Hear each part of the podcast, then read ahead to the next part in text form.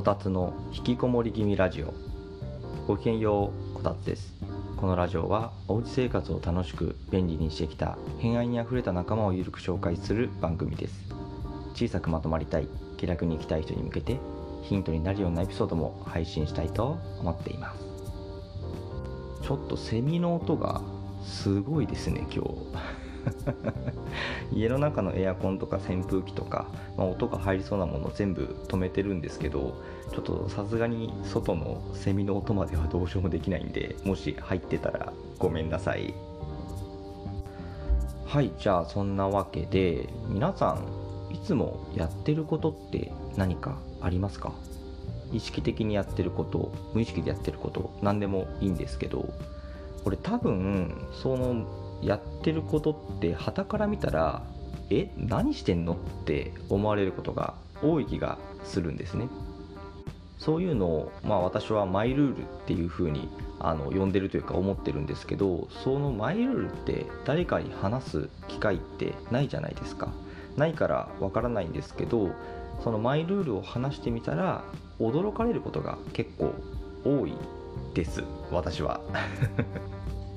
実はあの今年2022年に妻に私のマイルールを話したことがありました。そしたら「は？意味が分かんない」って言われてちょっと惹かれました。でもどうやらそのマイルールって本人にしかわからないんだけど心のバランスを保つためには必要らしいんですね。その話を聞いて私あの意外だったというかなんか変な癖なんだなって思ってたんですけどその本人にとってはあの必要なルールらしいのでそれを聞いて一つ、まあ、腹落ちしたというか、まあ、いいこと聞いたなっていうふうに思って今ではそのマイルール気にせずにやっています。ということで今回のテーマは「マイルールは心のバランスを保つために必要らしい」そんなテーマでお話ししてみたいと思います。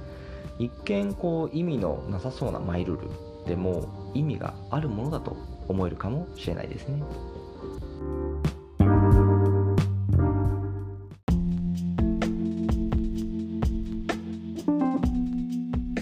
それではマイルールについてお話ししていきたいと思います。まずそもそも今回のテーママイルールって心のバランスを保つのに必要っていう話に至った経緯なんですけど私にもマイルールが昔からあってそれは誰にも言ってなかったんですね、まあ、言う機会がなかったっていうかわざわざ私ってこんなルールがあってさなんて言うことなんてないじゃないですか。だから言う機会がなかったってだけでもあるんですけど、えっと、妻とは今、えっと、この2022年で結婚8年目になります。で付き合ってる時からもこのマイルールについては言ってなかったんですね。それが数ヶ月前にちょっとした言い合いになりましてその 言い合いになった原因でもなんかその今回のマイルールがちょっと関わってるんですけどそこであの実は私こんなマイルールがあってさっていうふうに告白をしたらは？意味わからんって言われました。じゃあそのマイルールって何って話なんですけどそのマイルールっていうのがあの始まりと終わりを合わせるっていうものなんですね。何のことって感じですね。ちょっと今自分で言っててもなんか文字にすると改めて何言ってるか分かんないですね。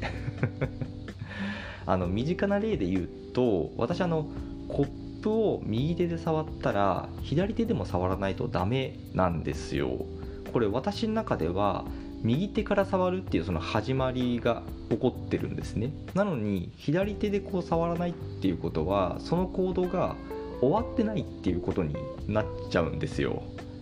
わかります？この意味。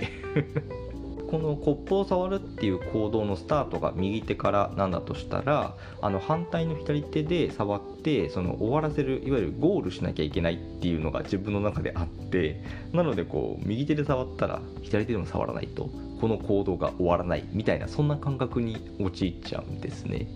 あとはその家を出る時鍵かかってるかってあの皆さん確認すると思うんですけどあのど鍵閉めたらあのドアガチャってこうガンってこう開けようとして確かめますよねきっと。あれも私あの2回ドアを引かないとダメなんですよ。だってこう1回目のこのガチャンって引くのが始まりだとしたら2回目を引かないと終わったことにならないですよね。何言ってんのかな？なんかでも、分かる、伝わるかな？あの、あの、1回目ガチャンってやったら、これがスタートだとしたら、2回目ガチャンってこう引かないと、始まったのに終わりが来ないんですよ、その行動に。このドアの時なんて特にそうなんですけど厄介なのが間違ってこうガチャンガチャンの後に3回目間違ってガチャってちょっと中途半端でもいいんですけど3回目引いちゃったらもう一回その行動が始まったことになるから4回目を引かないと終わらないっていうことになっちゃうんですよ。めんどくさいですねこれなんか。説明してみたら。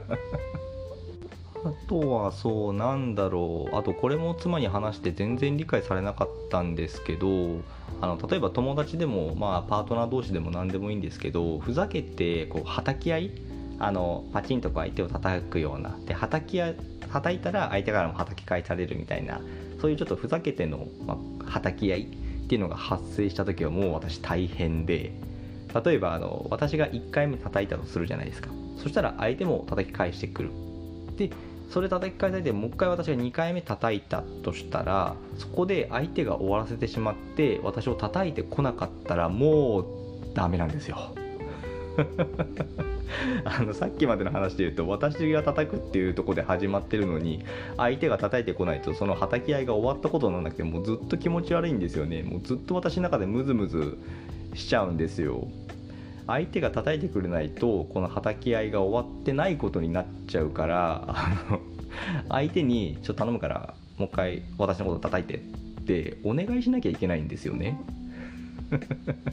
ちょっとあの意味わかんないかもしれないですけど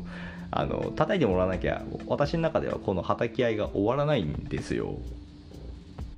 今みたいな説明を妻にもしました。